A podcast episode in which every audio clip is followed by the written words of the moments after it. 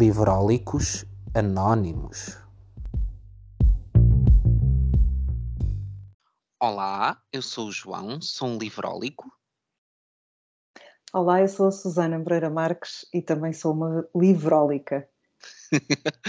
Bem-vinda, Susana, ao podcast. É um prazer imenso ter-te aqui no, no Livrólicos Anónimos. Uh, já devem ter percebido que estou a falar com a Susana Moreira Marques, que é entre outras coisas, uma escritora de livros de não ficção e autora de um dos meus livros de não ficção em português uh, favoritos, o Agora e na Hora da Nossa Morte. Uh, para além de escritora de não ficção, uh, a Susana é jornalista, uh, tem, tendo feito trabalhos para o público, para o Jornal de Negócios, tendo sido correspondente em Londres, não é? Do público durante alguns anos. É verdade, sim, fui, enfim, colaboradora, uh, colaboradora. E, e, sim, a partir de Londres e fiz muito trabalho para o público como correspondente. Muito bem. E vamos aqui na nossa conversa ver de que forma é que se liga a Susana escritora à Susana jornalista, que imagino que, que tenham uma relação muito próxima uma da outra. Um, dizer que a Susana, para além do Agora e na Hora da Nossa Morte, que foi editado pela Tinta da China, publicou também o Quanto Tempo Tem um Dia, na coleção Retratos da Fundação Francisco Manuel dos Santos, e, mais recentemente, o livro Lenços Pretos, Chapéus de Palha e Brincos de Ouro, editado pela Companhia das Letras, que é o primeiro livro da coleção de não ficção literária uh, que a Companhia das Letras vai lançar. Portanto, um começo auspicioso. Susana, perguntava-te. Um, tu que és uma observadora e que és um, alguém que escreve muito sobre memórias, uh, perguntava-te quais são as primeiras recordações que tu tens ligadas a livros? Um, para já deixa-me também agradecer-te estar aqui, uh, é mesmo um grande prazer e que bom é poder estar uh, a ter conversas com leitores, não é? Eu sou uma jornalista, mas, mas acho muito bem que, uh, que, que, toda a gente faça o seu jornalismo de alguma maneira, não é? E que parta do, dos seus, das suas paixões para, para as partilhar, porque eu acho que o jornalismo parte disso, pelo menos o jornalismo cultural, de nós partilharmos as nossas paixões. Um, e é engraçado porque quando tu, quando tu falaste, me pediste para eu me apresentar como uma livrólica, a primeira coisa que eu pensei foi na infância. Uh, talvez seja o único vício que nos é permitido quando somos crianças. Bom, e o açúcar, mas enfim. Ah, sim, o açúcar já vai ser de pouco, já vai ser de pouco, não é? uh, e, e, realmente uh, eu sempre li muito, uh, e é um clichê, não é? É um clichê os escritores que leram muito e que passaram muitas horas da infância a ler. e eu realmente sei que há escritores que começaram a ler mais tarde na vida e, portanto, não acho que seja impossível uh, uma pessoa não crescer a ler muito e, e um dia tornar-se escritor. Não acho que isso seja impossível. Uh, mas, de facto, no meu caso, eu fui uma dessas crianças que aquilo que eu mais gostava de fazer era ler. Uh, sendo que também não era nenhuma ratinha de biblioteca, não é? Também fazia muitas outras coisas, mas eu encontrei nos livros esse espaço uh, de, de da minha vida, não é? De chegar a outros lugares, de viver as aventuras. Uh, e se calhar a recordação que eu tenho mais forte não é uh, de livros em específico, embora eu pudesse, obviamente, referenciar livros que, que, que me marcaram na infância, mas a memória do impacto que os livros tinham em mim e de como eu depois transportava esse universo para a minha vida e para as minhas brincadeiras, não é?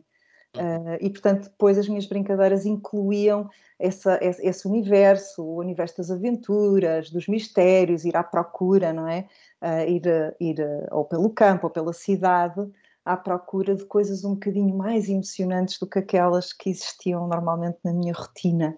E, e no fundo, quase como se eu também criasse histórias nessas brincadeiras que vinham dessas histórias dos, dos livros, e portanto eu acho que essa memória da transformação que a leitura opera uh, na tua própria vida é que foi, é que é uma memória que me acompanha e é uma coisa que, que eu acredito que, que é possível até hoje, não é? Que mesmo em adultos, embora seja cada vez mais difícil que um livro uh, tenha tanto impacto na nossa vida real, não é? Que se transporte. De certa forma, eu acho que com certos livros que ainda, que ainda acordam isso em nós, não é? Acordam um desejo em nós de transportar outro universo, trazer, tornar a nossa vida mais uh, uh, livrólica. livrólica não é a palavra, mas tirar a tornar a nossa vida mais digna de estar sim, no livro, sim. não é? Sim. E quando é que uh, a leitura deu lugar à escrita? Quando é que começaste a sentir essa necessidade de, de escrever? Olha, isso ao contrário dos outros escritores. Não sou, não sou, não sou um clichê, não comecei a escrever livros aos oito anos, nem a escrever histórias. Aliás, eu não escrevia histórias, eu uh, acho que escrevi, escrevi, claro, os diários, como todas as meninas, isso é material para muitos ensaios, a relação que as raparigas têm com, com a escrita e, e com os diários, uh, e escrevia poemas. Hum. Uh, e eu acho que, na verdade, eu sou uma poeta falhada. Uh, no outro dia uh, estive com um poeta, que, um, um poeta que, que, não é português, mas que veio a Lisboa, e que um amigo que me veio visitar e é poeta, e conversávamos muito sobre isso, sobre os processos e um, os processos de trabalho, Uh, e ele próprio dizia que achava que, uh, e que ele também dá aulas de escrita, dá aulas de poesia numa universidade americana, e ele dizia que achava, muitas vezes falava disso com os alunos dele, que achava que a poesia tinha mais proximidade com a não ficção literária do que com o romance. Uhum. E eu também estou de acordo, eu acho que a não ficção literária, que é, que é este género que, que, eu, que, que eu descobri e, e que senti que era a minha casa, digamos assim, está mais próximo da poesia e de certa forma eu acho que aquilo que eu escrevo uh, é, é, o que eu estou a escrever porque não escrevo poemas e, e, sim, acho que sim, acho que sou um bocadinho uma poeta falhada. Agora, uh, escrevi assim na adolescência, mas sem nunca levar a sério. E eu até quando acabei, uh, e apesar de ter ido para a universidade, uh, eu escolhi Ciências da Comunicação, em parte porque gostava de escrever, e pensei logo que o jornalismo podia ser uma escolha interessante para mim, uh, sendo que sem saber muito bem o que é que eu iria fazer em jornalismo, uh, mas mais a pensar que podia ser uma maneira de ganhar dinheiro e depois escrever, como eu estava enganada. ouvintes, fiquem a saber, ouvintes mais Sim. novos, que não vão ganhar dinheiro no jornalismo. Sabes não é uma tive... opção para ganhar dinheiro e escrever ao mesmo tempo.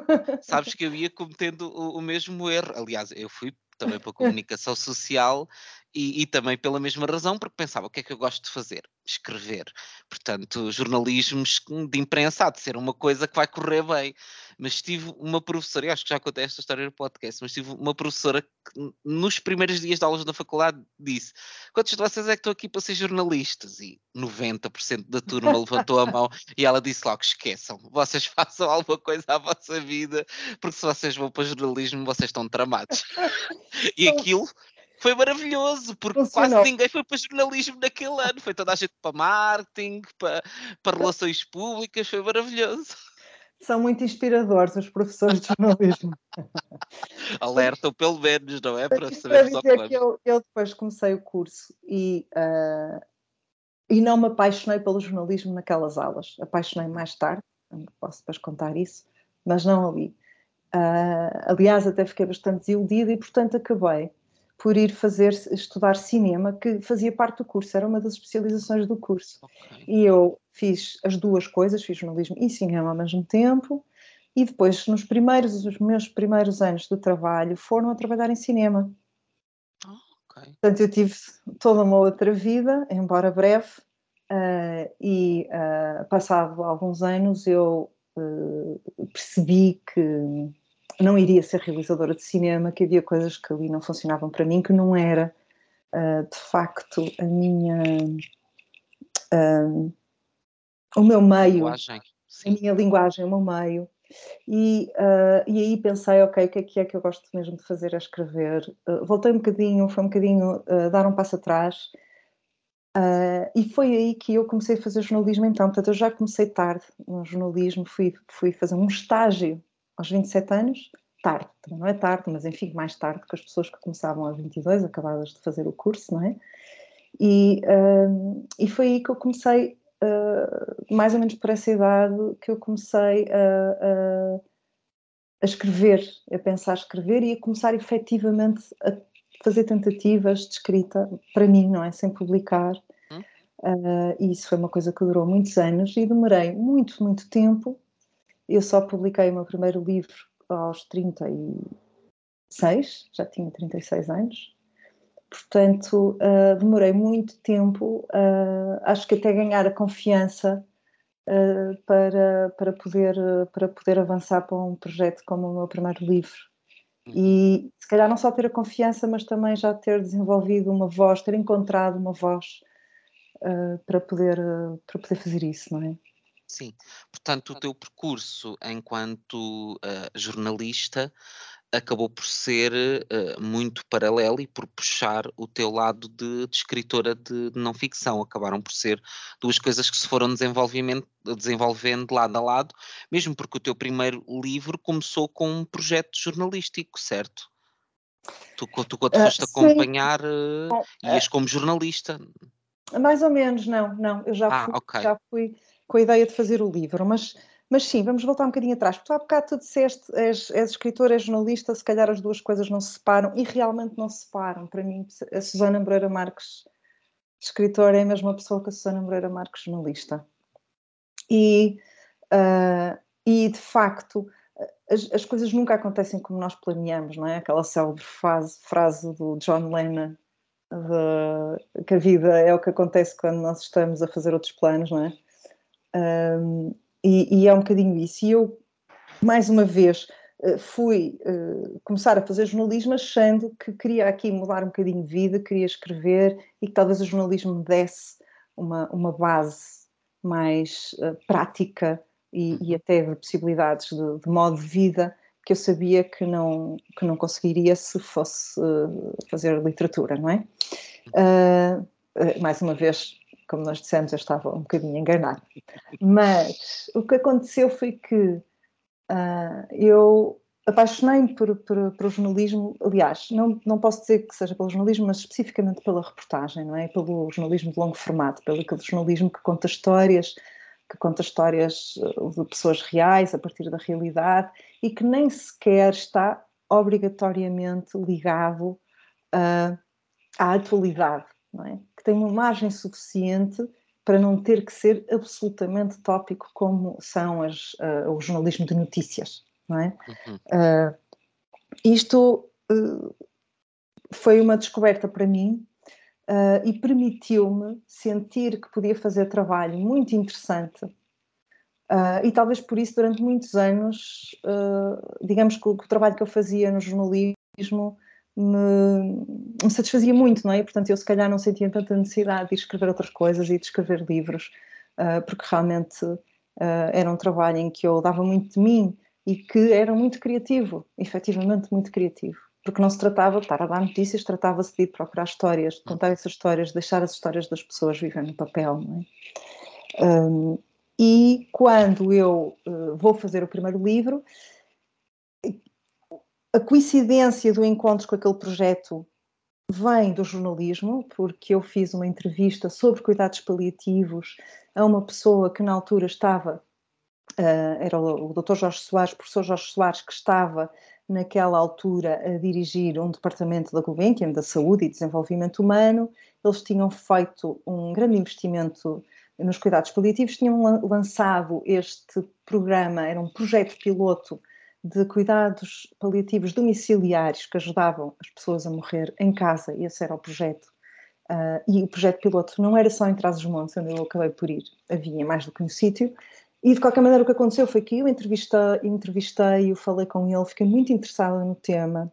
De facto, propus ir lá fazer reportagem, reportagem para, para, para um jornal, mas, uh, entretanto, uh, o projeto foi crescendo e, um, e, acabou por aparecer a oportunidade, com o apoio da própria Gulbenkian, de eu ir lá fazer reportagem, mas em vez de ser para um jornal, fazer um livro. Uhum. Fazer logo uma coisa maior, uma reportagem maior do que aquela que seria para um jornal. Uh, e depois aí falei com um fotógrafo, curiosamente, não um fotojornalista, uh, a primeira edição do livro tem fotografias do André Cepeda, que não é fotojornalista, e eu acho que no fundo tive logo a intuição que talvez isto não fosse uma reportagem pura e dura, quer dizer, eu não queria que fosse uma reportagem pura e dura, e achei interessante estar com um fotógrafo que tivesse outro olhar. Uhum. E, uh, mas ainda assim eu achava que o, aquilo que eu ia fazer era muito mais próximo da reportagem mais convencional, se tu quiseres, do que aquilo que depois o livro veio a ser. Uhum. E eu acho que eu depois percebi que tinha um material uh, mesmo muito valioso nas minhas mãos, não é? Um tema que poucas pessoas tinham abordado, histórias de vida incríveis, um lugar, uma paisagem, tudo. Uh, vários temas que depois se cruzavam e que tornavam o livro muito mais rico do que só um livro sobre o fim de vida, porque depois também era um, um, acabou por ser um livro sobre um fim de um território e de um modo de vida. Uh, e portanto eu, eu senti que tinha todo esse material que era muito, muito rico, era um grande privilégio tê-lo e que eu devia aproveitá-lo para de, de, outra maneira, uh, deixá-lo viver de outra maneira. E penso que também eu já tinha escrito muitos outros textos, como disse, que não tinham se calhar sido publicados.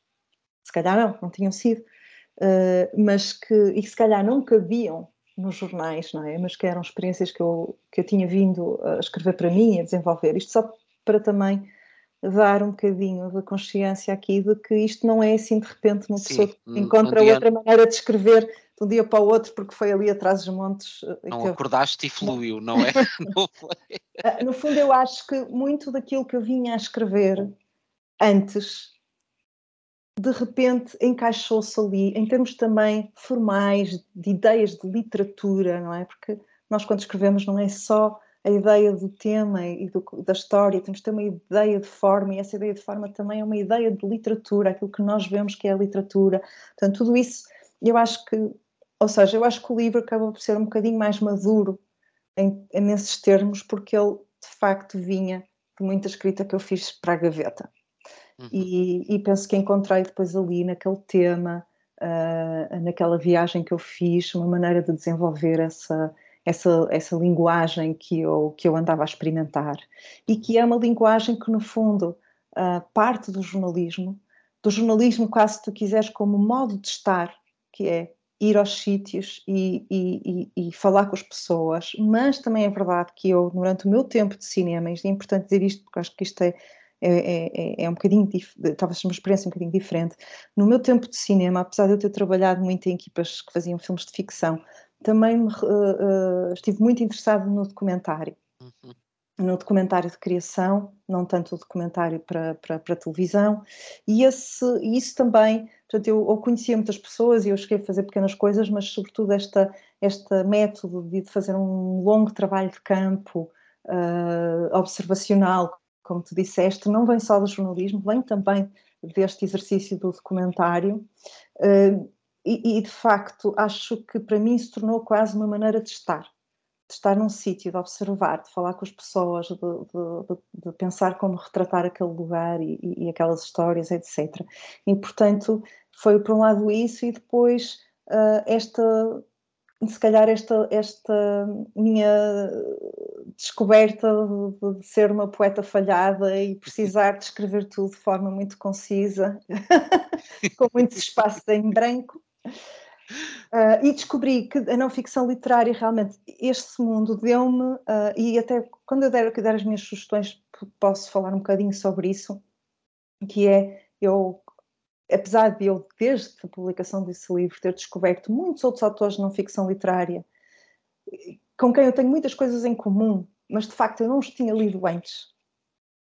E são coincidências que nos acontecem, não é? Mas havia outros autores que eu já tinha lido, né, que também me deixavam perceber que a não ficção podia ser esse lugar extremamente maleável de trabalhar a realidade e de, de criar uh, uh, uma, uma, linguagem, uma literatura a partir da realidade e que extremamente maleável, porquê? Porque tu podes ir buscar influências a todo lado, à poesia, à ficção, ao ensaio, ao jornalismo, não é? E, e, e encontrar aí uma, um modo de, um, de, poder, de poder trabalhar, trabalhar as coisas de uma maneira muito, uh, muito única e muito própria. tu dizes uma coisa muito interessante neste último livro, ligando com aquilo que, que estavas a dizer, que, que tinhas aprendido com, o, com, com, essa experiência com os documentários, que muitas vezes aquilo que é de facto importante e, e que vai dar alma aos projetos não é aquilo que nós à partida vamos lá para gravar, que muitas vezes é aquele momento quando nós acabamos de recolher aquilo que achamos que íamos recolher, é aquele permanecer lá e, e deixarmos-nos uh, viver o momento e, e, viver aquele contexto, que é isso que de facto nos vai levar à essência. Isso aconteceu-te muito com este livro, esse estar ali a viver e, e quando tu pensavas que, ok, já, já recolhi aquilo que, que preciso, mas vou ficar aqui mais um bocado e vou viver mais esta história. Isso aconteceu-te muito? Olha, uh, deixa-me só aqui fazer também dar o contexto depois para quem nos estiver a ouvir, porque é muito engraçado isto que eu agora referi, estou a ter, uh, uh, ter gostar muito do documentário cinematográfico e nos anos em que trabalhava em cinema ter tido muito contacto com esse mundo. E é curioso porque eu com este, com o documentário da Marta Pessoa, o nome para o que sou, que depois dá origem a este livro, Lenços Pretos, Chapéus de Palha e Brincos de Ouro, foi um bocadinho o meu regresso a este universo do cinema. E é bonito porque é um regresso que acontece ao fim de muitos anos sem eu, sem eu estar ligada ao cinema. Um, é engraçado que eu acho que este livro, Lenços Pretos, Chapéus de Palha Brincos de Ouro, mais do que deixar, mostrar esse trabalho de campo, quer ele tenha sido mais planeado, quer ele tenha sido mais improvisado, quer ele tenha sido mais, me tenha deixado surpreender nos momentos em que eu já não estava à espera de ser surpreendida. É um livro que questiona mais como é que nós fazemos isso. E, e eu acho que não é um livro que diz, que mostra os sítios onde eu estive, as pessoas com quem eu, que eu falei, embora fale sobre isso, é um livro que está sempre a perguntar porquê é que eu estou aqui, porquê é que eu estou a falar com estas pessoas, porquê não outras, porquê é que eu fico mais tempo, porquê olhar mais, não é? Portanto, é um livro que está constantemente a questionar o modo de fazer, não é? E, e nesse sentido, uh, talvez ele vá um bocadinho mais longe, não é? Porque também está a questionar a nossa, a nossa capacidade de olharmos para os outros, e, e, de queremos, e de queremos retratar o mundo nas histórias dos outros, não é? E, e até que ponto nós podemos realmente retratar uma pessoa como se a conhecêssemos muito bem, e até que ponto a sua história pode, pode nos representar a nós, não é? Ou então até que ponto só a minha própria história, que é aquela que eu posso dizer que conheço realmente bem, que eu posso fazer isso, não é? Portanto, o livro está cheio destas questões que partem um bocadinho da relação que eu fui estabelecendo com o trabalho da Maria Lamas, o livro parte das mulheres do meu país, da Maria Lamas, que é um trabalho feito nos anos 1940, em que ela faz o gesto de ir uh, retratar a vida das mulheres portuguesas naquela época de ditadura, não é? E descrever as condições de vida, em geral, miseráveis que elas tinham. E eu, ao fazer este gesto, uh, hoje, eu senti que eu não podia simplesmente ir repetir o gesto, não é? que o, o meu gesto teria que ser um gesto de questionar o próprio gesto. O que é que isso diz sobre o nosso tempo, não é? Diz sobre o nosso tempo, de facto, que nós já não podemos ir para um lugar uh, ouvir as pessoas da mesma maneira, é? E se calhar com a mesma ingenuidade, é? As questões que nos colocamos são mais complexas. Uh, temos uma consciência do poder da narrativa completamente diferente, é? e do poder da imagem, e, e, e, o livro também fala muito disso, não é? E uh, é engraçado, claro que estas questões uh, uh, sempre também tiveram presentes no jornalismo, mesmo, mesmo há muitos anos. Aliás, um dos clássicos do jornalismo literário, muito antes sequer de, de haver esse nome, jornalismo literário, é um livro do James Agee chamado Let Us Now Praise Famous Men, com fotografias de Walker Evans, em que ele vai fazer reportagem e passar tempo, fazer trabalho de campo, passar tempo com uh, três famílias de uh, uh, agricultores de algodão nos Estados Unidos, muito pobres, e ele começa o livro por dizer que não tem como defender aquilo que ele está a fazer, que é mostrar a vida daquelas famílias, não é? De tão vulneráveis que elas são, mesmo que ele tenha consciência disso, não é? Claro que, enfim, uh, isto aqui é uma comparação um pouco estranha, mas voltando à tua pergunta, é uma comparação difícil, porque estamos aqui a, fazer, a falar noutro tempo, não é? uhum. Mas esta consciência não é, da narrativa, da vulnerabilidade do outro, uh, do que é que nós procuramos quando vamos atrás de uma história, não é? Uhum. Qual é que é o nosso investimento nisso? Todas, todas essas coisas são. Portanto, uh, quando tu me perguntas se eu fiquei lá mais tempo em muitas situações, sim, fiquei, mas também devo dizer que muitas vezes eu estava-me a perguntar porquê ficar aqui mais tempo, não é? Uh, mas de facto, essa, eu quando digo que isso é uma regra do, do, documentário, é porque é um bocadinho do documentário observacional, não é? Esta ideia do tempo. Só com um, só estando num lugar um determinado tempo é que alguma coisa especial vai acontecer. É? Uhum. E nesse sentido, tu tens que partir para um lugar sem uma ideia muito fixa daquilo que tu queres, não é? Porque Sim. se tu vais para um lugar, e eu acho que isto é uma coisa importante para quem, para quem faz este tipo de trabalho, tu podes ir à procura de, de algo específico, mas tens que ter essa disponibilidade para de repente chegares lá e esse algo específico não é bem o que tu pensavas, ou está ali, mas tens a disponibilidade para perceber que se calhar uma coisa que está ao lado daquela que tu procuravas é muito mais interessante. Uhum. Esse olhar disponível eu acho que é muito importante para, bom, para, para, para quem faz trabalho artístico em geral, mas sobretudo para quem faz uh, trabalho a partir da realidade, não é? Que é nós não acharmos que já, seja, não acharmos que já sabemos qual é a história que vamos Exato. contar. Só, só, só descobrimos a história no momento em que estamos num lugar, no momento em que a pessoa nos conta, não é? Sim, sim, no fundo é isso exatamente que estás a dizer, que é a diferença entre irmos só procurar confirmar uma realidade que achamos que já conhecemos ou irmos descobri-la. E eu, quando fiz esta pergunta, até estava a falar ainda do, do agora e na hora da nossa morte, apesar de ser algo que tu dizes no, no último livro, uh, mas é curioso porque agora com a tua resposta Sim. acabaste por referir algo que, que, é, que é muito interessante ligando ao agora e na hora da nossa morte, que é essa questão da vulnerabilidade, porque tu contas ali muitas histórias de pessoas que, que estavam numa situação muito vulnerável. Uh, porque, segundo o que te ouvi dizer, porque sentiste que eram histórias que se iam perder, aquelas pessoas não iriam ficar uh, um registro delas para a história, por assim dizer, e então isto foi a tua forma quase de uhum. homenageá-las uhum. e, de, e de deixar um registro. Foi, foi muito difícil esse processo de, de, de, no agora e na hora da nossa morte uh, contar ali a vida daquelas pessoas?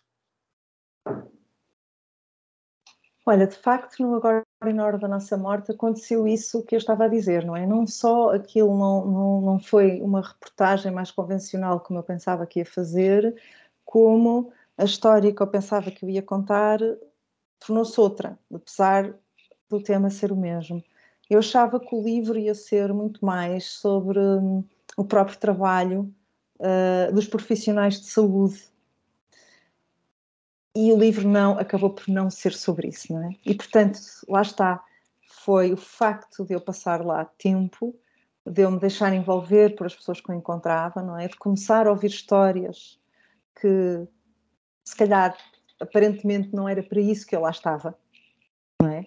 Eh, é essa disponibilidade, esse tal tempo extra que me permitiu descobrir este livro, que foi o livro que eu depois no fim escrevi, não é? Uh, mas aquilo que eu senti foi, é, é, é verdade isso, eu estava uh, a lidar com pessoas muito vulneráveis uh, e de, muito vulneráveis de duas maneiras. Muito vulneráveis porque estavam doentes e os seus familiares estavam fragilizados emocionalmente, não é? Quando, no caso em que eu estava a falar com os familiares, mas também vulneráveis porque muitas vezes eram pessoas com condições socioeconómicas uh, difíceis e pessoas com baixos níveis de educação. Uh, portanto, eu encontrei em Portugal, em Portugal, isto em, eu fiz essa viagem em 2011, e encontrei um Portugal que eu não sabia que ainda existia, não é? Uhum e não só com uma geração mais velha que, que, enfim, que nós sabemos, não é? pessoas de 80 e tal anos, mulheres que não sabiam ler e escrever, sobretudo mulheres, Eu também depois falo sobre isso neste último livro, um, mas mesmo pessoas mais novas que, que, que, não tinham níveis de educação muito elevados, que tinham condições, enfim, socioeconómicas realmente, enfim, desafiantes, um, e portanto eram vulneráveis a vários níveis, e eu sabia que às vezes as pessoas não tinham muita noção daquilo que eu estava a fazer isso torna-as extremamente uh, vulneráveis e expostas, é? porque elas abriam uma porta, porque eu ia com os profissionais de saúde, e uma vez isso acontecendo, quer dizer, eu tinha que ter muito respeito, muita responsabilidade, muito cuidado com aquilo que eu usava da vida deles, percebendo que eles não tinham noção do que é, do, do que, é que eu poderia, poderia fazer com, com aquilo, não é? E portanto isso dava uma responsabilidade acrescida. Uhum. E isso, uh, isso obrigou-me a pensar muito sobre a maneira como eu queria escrever, como eu queria estar, e isso de facto uh, influenciou muito a própria linguagem, não é? Eu, na primeira parte do livro, eu não, nunca digo nomes. Isso também permitiu uma universalidade que me agradava, não é? uma pessoa poder sentir, apesar daquele espaço ser traz os montes e serem aquelas pessoas, e às vezes até descrever com alguma precisão, o facto de eu nunca dizer os nomes nem das terras, nem das pessoas, faz sentir que nós podíamos estar em qualquer lugar, não é? E isso acho que também é interessante, mas uh, eu não usar os nomes, eu uh, reduzir as suas histórias, reduzir não no sentido de ser redutor, mas no sentido de ir ao essencial, aquilo que cada história podia nos trazer, acho que, que, que fez com que fosse uh, possível então uh, trabalhar isso. E depois, uh, e depois eu acabei por sentir também que eu não podia estar a falar sobre a morte das pessoas sem falar sobre a vida delas. Parecia-me um absurdo e extremamente injusto uh, insensível. E então eu percebi que rapidamente queria ouvir mais sobre a vida daquelas pessoas. O que é que elas tinham feito, como é que tinham vivido, tinham passado todo o tempo na sua aldeia, tinham imigrado, havia muitos imigrantes, não é? Uh, enfim, as histórias daquelas pessoas, obviamente, são histórias que compõem a nossa história coletiva, não é? Uh, sobretudo no século XX, e, portanto, tinham casado, tinham filhos, não tinham filhos, não é? Portanto, era importante para mim os seus trabalhos. Pareceu-me que isso era, era, Foi uma coisa intuitiva, não é? Da minha parte. Uh, e depois, de facto, senti. E depois, e depois o que aconteceu foi que eu comecei a ouvir as histórias das pessoas, e as histórias das pessoas são extraordinárias. São absolutamente extraordinárias. Cada história dava um livro, cada pessoa dava um livro. E a verdade é que nós estávamos a falar de pessoas que não teriam escrito uns livros das suas próprias vidas, não é? Nós gostamos muito de dizer esta coisa do ah, toda a gente tem um livro em si. Toda a gente pode escrever um livro, mas não, não toda a gente pode escrever um livro. Muitas pessoas não têm os instrumentos para poder escrever um livro, mesmo que quisessem contar a história da sua vida. E a maior parte das pessoas, em regiões como Trás-os-Montes, Uh, pessoas sobretudo que, enfim, que, que, cresceram durante o século XX, que ainda cresceram durante a ditadura, estão tão, tão habituados a que nunca ninguém quis saber das, tuas, das suas histórias, não lhes passa pela cabeça que as suas histórias possam ser importantes, possam ser inspiradoras para os outros.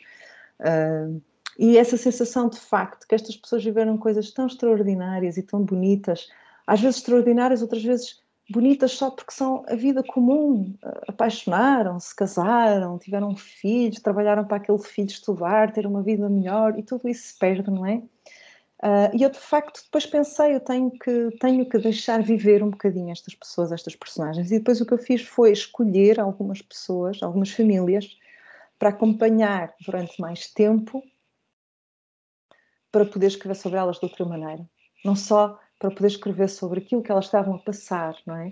Uh, neste processo de, uh, de, de caminharem para, para, o seu final, mas também de as conhecer melhor.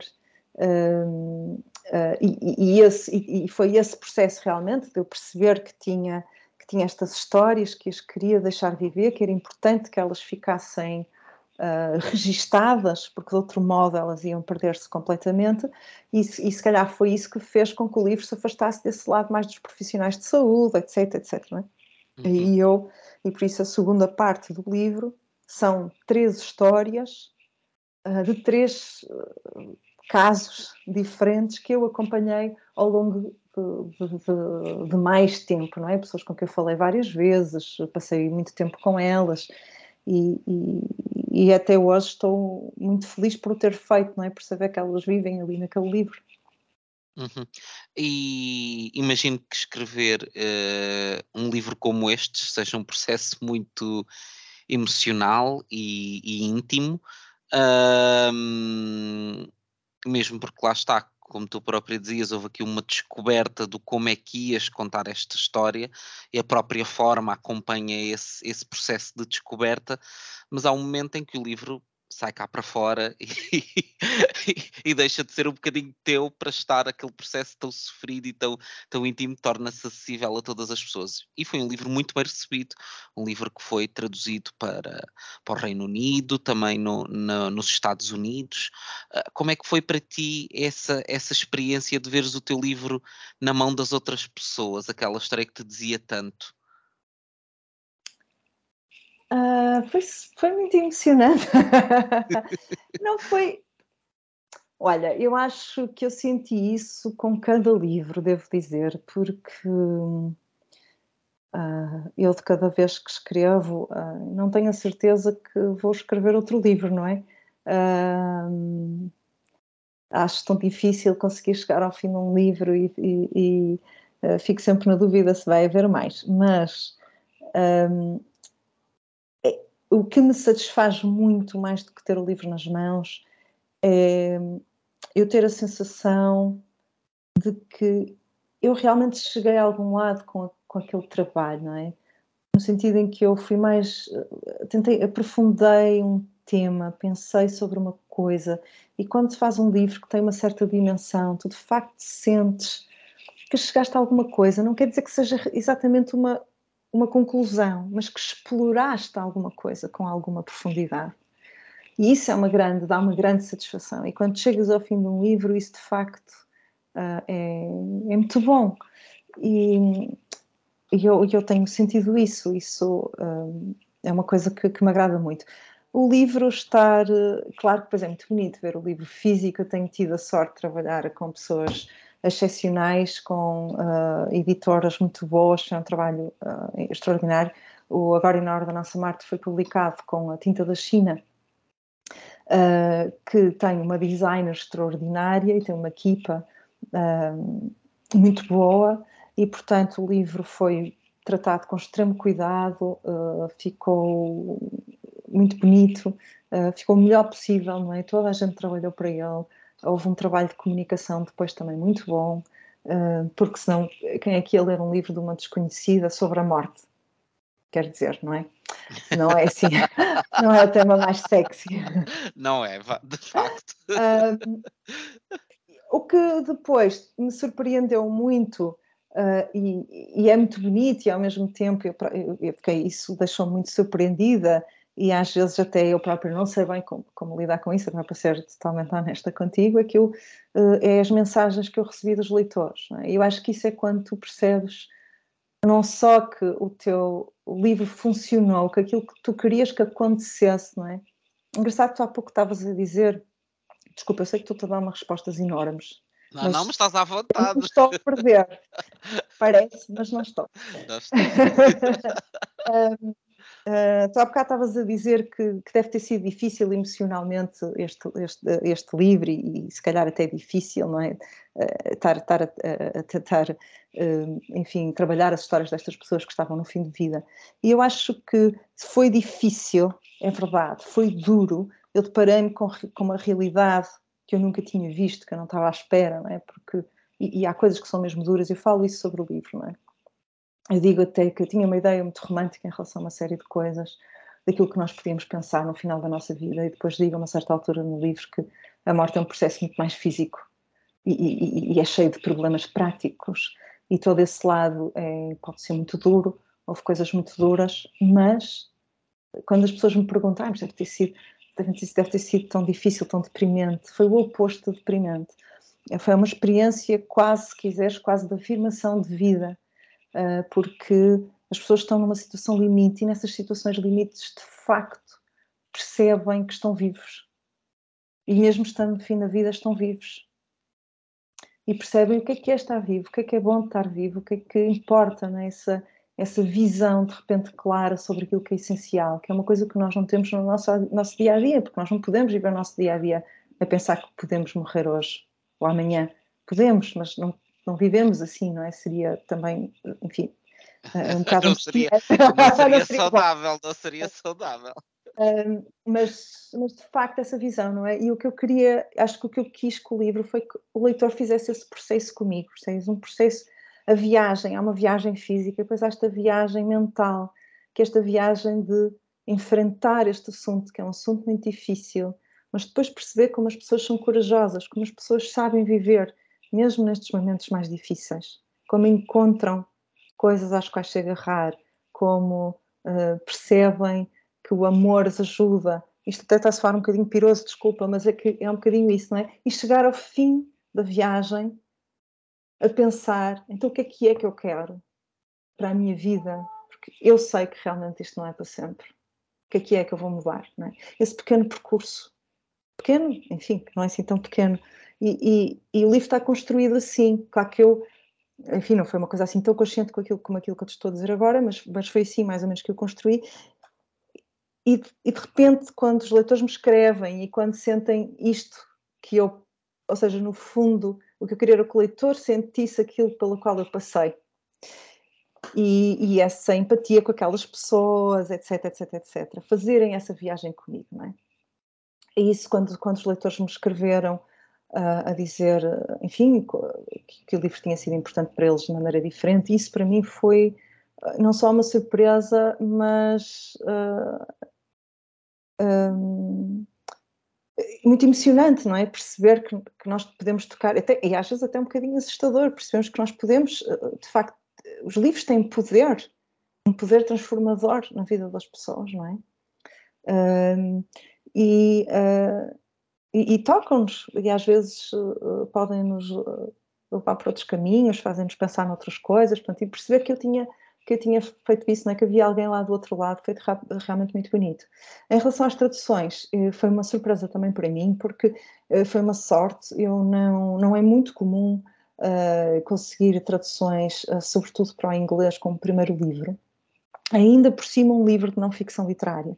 E, uh, e até é curioso porque há pouco tempo eu, tive, eu, eu, eu fiz uma conversa olha também online em inglês num clube de leitura em Londres em que eles estiveram a ler o Agora e a Hora da Nossa Morte na versão inglesa uh, e, uh, e uma das pessoas que faz o clube de leitura chamou-me a atenção para o facto de aquele ser o único livro de não ficção daquela editora que era curioso e portanto, mas é, é, é, não ficção ainda é mais difícil de ser traduzido e portanto foi uma coisa totalmente inesperada Uh, como deves imaginar, eu fiquei felicíssima mesmo.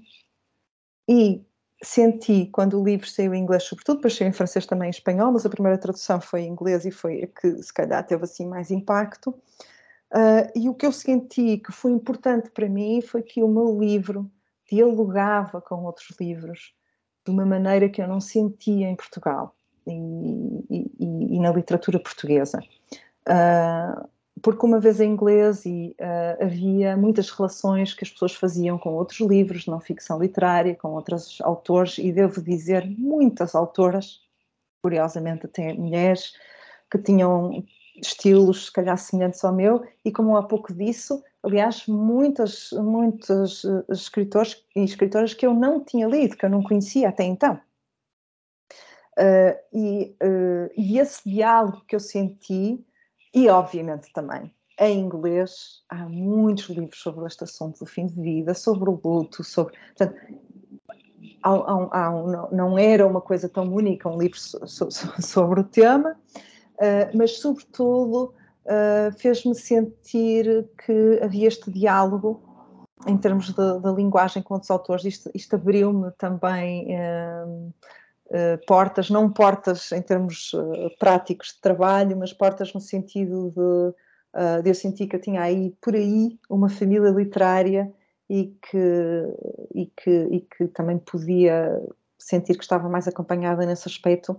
Uh, isso foi muito interessante e, e fiz muitas, todo, eventos que eu fiz e conversas, muitos deles foram sobre jornalismo e literatura, a não ficção literária, uh, trabalhar com memórias, etc, etc. Portanto, tudo temas que, que, que, me interessam muito e que eu... Portanto, eu, isto para dizer que eu, de facto, uh, por causa da, da tradução inglesa, descobri muitos autores interessantes, muitos livros interessantes e aprendi imenso. Um, e pensei muito também sobre, uh, sobre o que é que eu estava a fazer, uh, o que é que eu queria fazer para a frente. Foi muito interessante. Um, não deixa de ser irónico que, sendo o teu primeiro livro sobre a morte, o segundo seja sobre a maternidade, não é? Sobre, parece que foste do, de um ponto ao outro do espectro. Embora tu digas que, que, o primeiro livro é uma afirmação de vida, aqui sim é um livro sobre a vida em toda a sua uh, plenitude. Um, como é que surgiu esta oportunidade de escrever um livro sobre ser mãe? Olha, sabes o que é que é muito giro? É que é assim, quando eu estava a escrever o Agora e na Hora da Nossa Morte, já, que eu já contei isto muitas vezes, eu estava grávida. E todo o processo de escrita hum, foi feito enquanto estava grávida e eu terminei o livro, quer dizer assim, a versão, depois ainda teve pequenas reescritas, pequenas revisões, mas assim, a versão, a primeira versão do livro terminei a cinco dias antes da minha filha nascer ela era o meu deadline, não é? Como se... Foram dois partos em conjunto, não é? Sim, devo dizer que o dela foi bastante mais difícil. Pronto, ok. Apesar de ter sido menos horas do que escrever um livro. uh, mas uh, isto só para dizer que, que, é uma coincidência engraçada. E, uh, portanto, eu, logo depois de ter terminado o livro, entrei nesse, nesse mundo da maternidade, não é? De ter um bebê uh, era a primeira vez que era mãe, uh, me confrontar com, com, uma série de transformações na minha vida, uma série de questões. E é curioso que logo nessa altura eu pensei em escrever sobre aquela experiência. Uh, e penso tirei umas notinhas assim, mas depois nunca aconteceu. Ou aconteceu passado quase 10, 8 anos, ou coisa assim. Não, não foi tanto, mas quase. Aconteceu só depois de eu ter a minha segunda filha depois de eu ter a minha segunda filha uh, e passar outra vez por uma gravidez e um parto e ao mesmo tempo a outra já estar mais crescida, portanto já estar numa outra fase com ela. Um, ah, eu tive um convite da Fundação Francisco Manuel dos Santos uh, para, escrever um livro para a coleção Retratos. Um convite do António Araújo. e discutimos algumas possibilidades de temas e eu disse-lhe, e surgiu este tema, o tema da maternidade, eu disse que era um tema que eu há muito tempo que uh, pensava fazer, se calhar nunca tinha percebido como, em que circunstâncias, como, e ele achou muito bem, e eu disse-lhe logo, porque era uma coisa mais intuitiva do que uma certeza que eu enfim, não tinha nada decidido na minha cabeça, não fazia ideia que livro é que ia fazer, mas tive logo essa intuição e disse, e disse logo: Mas se eu fizer isto, eu tenho que escrever na primeira pessoa. Porque os livros dos retratos são, na verdade, bastante reportagem. Agora acho que cada vez há mais na primeira pessoa desta, desta coleção, mas não era tanto assim. E o António Araújo deu-me carta branca uh, e o que uh, eu fiz foi falar da minha experiência, mas também falei com outras mulheres e o livro alterna entre a minha história e conversas que eu vou tendo com outras mulheres. Eu achei muito interessante este lado das conversas porque eu acho que um, de repente é muito importante quando se vive esta experiência uh, partilhá-la com outras pessoas e sobretudo com outras mães e, e se bem que eu acho que ainda há pouco essa partilha um, quando ela existe ela de facto tem muita força essa partilha de experiência, sentir-se menos sozinha na, na, na, experiência da maternidade, não é? Que é uma coisa, enfim, até que é um paradoxo, não é? Quando nós uh, passamos a ter uma filha ou um filho ou, uh, que supostamente estamos menos sozinhos, né? já nunca mais vamos estar sozinhos o resto da vida, tudo correr bem, mas, uh, mas sentimos muito sozinhos, não é? É um grande paradoxo. E, e pareceu-me que este, este lado também do, do, da procura do diálogo, da procura de estar menos sozinho, era importante estar no livro de alguma maneira, e portanto o livro organizou-se assim. Uh, e é engraçado que ele, ele, de facto aparece uns oito anos depois do meu primeiro, portanto demorou muito a fazer um segundo, esperemos que agora não seja assim para o próximo. Uh, mas depois, quando eu olhei para trás, pensei: caramba, isto era o primeiro tema que eu tinha pensado logo depois de, ter acabado o primeiro. E entretanto, tive vários projetos falhados e, olha, e acabou por acontecer assim. Um, o que é que tu descobriste sobre a maternidade com este livro que tu não sabias antes? Eu não sei se eu descobri no momento da escrita eu acho que o livro que me permitiu foi uh, organizar as minhas descobertas. Ok. Processá-las.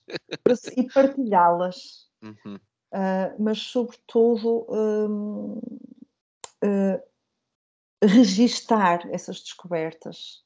Uh, e, e mais uma vez, eu acho que o livro acaba por ter, é engraçado, porque eu acho que mesmo num livro, como disseste, que é sobre a vida e é sobre esse momento, apesar de ele não ser propriamente também sobre uh, o nascimento, não é? ele não é um livro muito focado na, na, na gravidez e, e, no bebê, ao contrário de outros livros de maternidade, ele acaba por ser um bocadinho mais amplo, porque também fala sobre o, o dia a dia com as crianças, crianças mais velhas, a educação, uma série, aborda uma série de outras coisas. Portanto, ele não está restrito a esse período da maternidade, que é quando nós falamos em maternidade, pensamos logo nesse período. E eu queria que não fosse só esse período, não é? Esses nove, me nove meses da gravidez, mais uns meses, um ano do início da vida do bebê. Um, e portanto tentei isso, mas mais uma vez Uh, é engraçado que, sendo um tema tão diferente, eu acho que há um lado ali também de uma certa preocupação com o desaparecimento e com registar qualquer coisa para não desaparecer. E há um lado quase até ligeiramente melancólico no livro, em que há muito esta questão do que é que vai ficar destes momentos para a frente e o que é que vai ficar nas minhas filhas e o que é que fica desta experiência, não é? Que depois passa, elas crescem. Uh, há, um, há um olhar um bocadinho como se eu me estivesse a colocar no futuro, olhar para trás.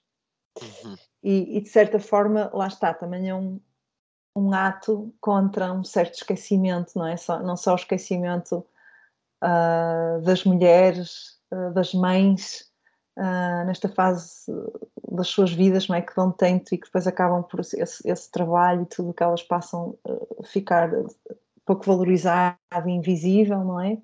uh, como também esse, esse esquecimento uh, da, da, da, tua, da, tua, da tua memória, da tua realidade, das coisas que tu passas, não é? Da vida todos os dias que, que está sempre a desaparecer ao final do dia, não é?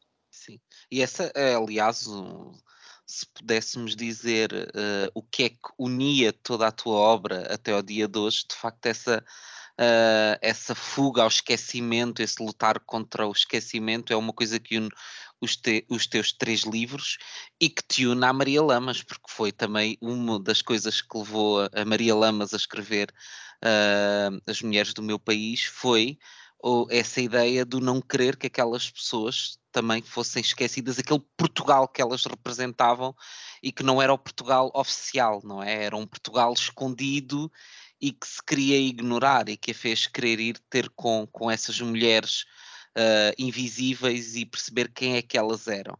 Um, como é que a Maria Lamas entrou na, na, tua vida? Entrou totalmente pela mão da, da Marta Pessoa ou tu já, já fazia parte da tua vida previamente? Não, entrou pela mão da Marta Pessoa, quer dizer, eu sabia quem era a Maria Lamas, não é? Uh, tinha, tinha ouvido falar da Maria Lamas, como nós todos, mas que sobretudo conhecia o seu trabalho como um, antifascista, não é? Como uma, uma ativista política, um, percebi que ela tinha tido, tá, estado ligada ao PC, pronto, tipo, tinha uma ideia de quem é que ela era, tinha sido uma, uma figura muito importante, mas eu nunca a tinha lido. E eu não conhecia as mulheres do meu país. E é curioso porque agora acho que se fala, aliás, não só as mulheres do meu país está a ser reeditado, uh, os fascículos originais, portanto a Maria uhum. Lamas publicou as mulheres no país em fascículos entre 1948 e 1950. Os fascículos estão a ser reeditados em edições facsímiles e a ser uh, distribuídos com o, com o público. Uhum. Uh, pode-se pode comprar uh, a certos dias uh, com o público e sai uma vez por mês e são belíssimos. Eu já comprei o, o primeiro que saiu e é, é um trabalho incrível. Que bela ideia que o público teve, que belo projeto. Uh, e, e, portanto, agora há isso e há vários, e têm aparecido alguns trabalhos não é, que pegam uh, pessoas que escrevem, pessoas que, que, que, artistas que têm pegado no trabalho da Maria Lamas, mas naquela altura realmente estava completamente esquecido o livro e, e eu nunca tinha ouvido falar das mulheres no país. E foi de facto a Marta Pessoa que um dia falou comigo e me disse, olha, mas tu conheces este livro? Ela já há muito tempo queria, queria trabalhar, ela tinha tido primeiro a ideia de fazer alguma coisa sobre Maria Lamas, depois começou a focar mais nas mulheres no país e foi ela que me mostrou o livro, que me falou do livro, eu fui primeiro vê-la na biblioteca e depois a Marta conseguiu-me arranjar, que ela é uh, uma, uma especialista das alfarrabistas, conhece tudo, lá me conseguiu depois arranjar um exemplar da reedição de 2002 Uhum. O livro tinha sido reeditado em 2002 pela Caminho e, uh, e, e, foi assim. E eu, e eu, eu achei logo que era um projeto irresistível, não é? Contar a história daquele livro, uh, tentar repetir aquele gesto, uh, que acabou por não ser, não tanto, como eu disse, não tanto a repetição do gesto, mas o questionamento de como repetir o gesto todos estes anos depois. mas era como, como dizer que não é isto. Foi um, um trabalho que demorou bastantes anos, em parte por razões práticas, como todos os projetos grandes, porque é preciso dinheiro para fazer, porque a vida acontece, eh, porque meteram-se outros projetos pelo caminho. aliás, eu já tinha começado a trabalhar com a Marta antes de escrever o livro O da Maternidade. Ah, sério? Aliás, eu refiro a Maria Lamas no livro da maternidade. Curioso. Uh, e portanto foi, uma, foi um trabalho que fomos fazendo, depois interrompemos, porque pronto, a vida acontece, eu tive mais uma filha, apareceu outro projeto, a Marta também foi fazer outros trabalhos, depois trabalhávamos, parávamos, trabalhávamos, enfim. Foi, mas foi uma coisa que precisámos muito tempo de pesquisa, não só de pesquisa, mas também de pensarmos o que é que queríamos fazer, de amadurecermos, Uh, portanto, foi, foi um processo muito longo, uh, até que em 2000 e, portanto, o filme estreou em abril de 2022. Uhum.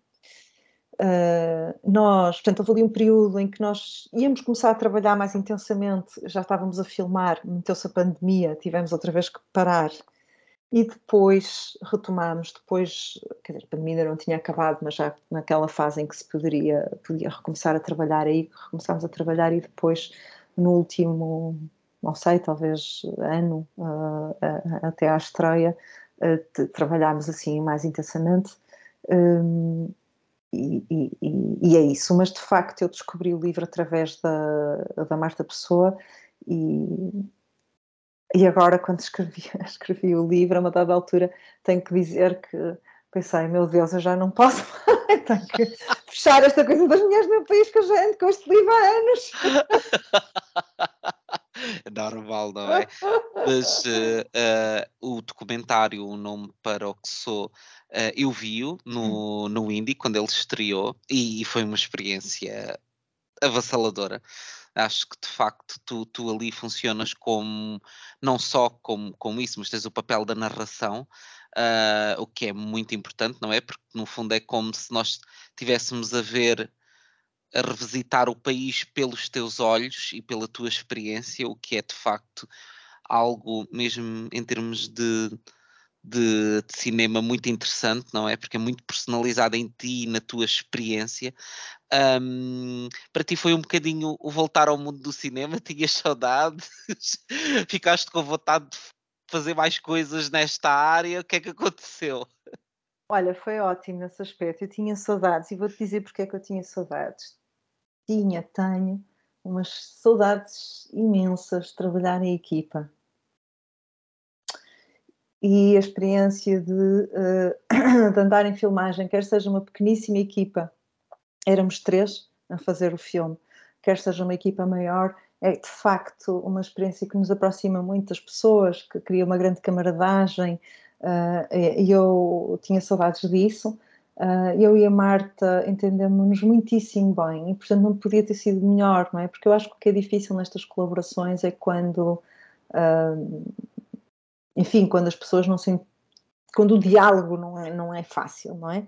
No nosso caso, o diálogo era muito fácil e uh, eu confiei muito na Marta, porque eu, eu tinha conhecido a Marta dos meus tempos de trabalhar em cinema, depois nós perdemos contacto, estamos muitos anos sem nos vermos mas eu já uh, tinha trabalhado com ela antes, conhecia, sabia, gostava muito do trabalho dela, dos filmes dela, sabia, conhecia, não é?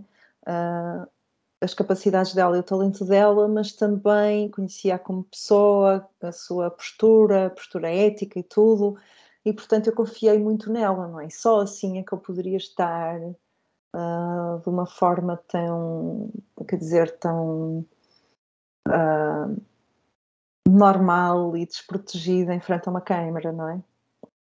Isso, e também pelo tempo, olha, vamos voltar outra vez ao tempo, o tempo no documentário que é preciso, e também pelo tempo que isto durou, não é? De me habituar a estar com, a estar com ela um, e a ser filmada e, e, e a participar. E, e, todo, e apesar o filme é realizado por Marta, Uh, o filme também é descoberto, de certa forma, em muitas coisas na montagem, como o meu livro só é descoberto também no momento uh, da escrita, e portanto houve muitas coisas que, que depois foram se foram descobrindo uh, na estrutura do filme, já quase numa fase final, mas durante todo o tempo nós discutimos muito tudo, não é?